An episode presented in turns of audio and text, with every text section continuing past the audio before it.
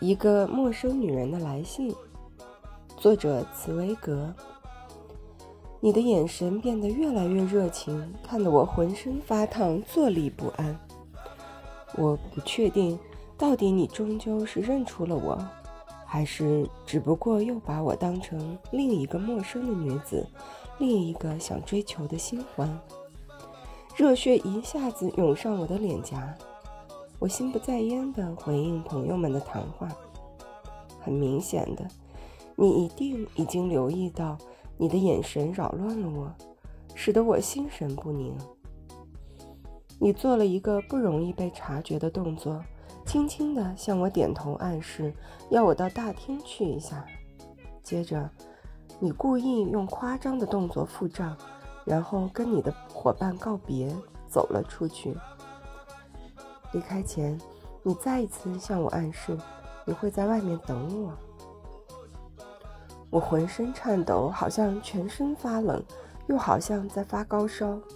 我没办法开口说话，也没办法控制我激烈的心跳。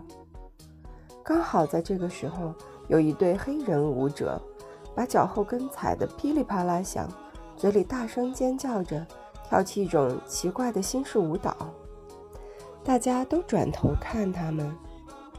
我趁这个机会站了起来，对我的男朋友说：“我出去一下，马上回来。”然后我就跟在你后面走了出去。你就站在外面的大厅里，站在衣帽间前面等我。我一出来，你整张脸都亮了起来，你面带微笑，快步迎了上来。我马上就发现。你并没有认出我来，没有认出我是当年那个小女孩，也没有认出我是后来的那个少女。你又再一次把我当成初次相遇的女人，当成一个素不相识的女人来追求。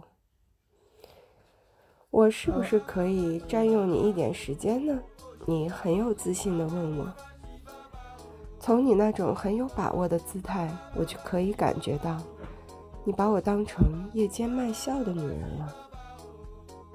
好啊，我说，十多年前，在幽暗的马路上，那个年轻的少女也是用这种颤抖的声音回答你：“好啊。”那么，我们什么时候可以见面呢？你问。您什么时候想见我都可以，我回答。在你面前，我是不会感到羞耻的。你有些惊讶地看着我，就像上次我立刻就答应你的时候一样。我好奇，现在可以吗？你有点迟疑地问。可以，我说没问题。我本来打算到衣帽间去拿我的大衣，可是我突然想起来，我和我男朋友的大衣是一起寄放的，收据还在他那里。回去向他要收据，势必要大费周章向他解释。再说，我也不愿意放弃和你在一起的机会，这可是我多年来梦寐以求的。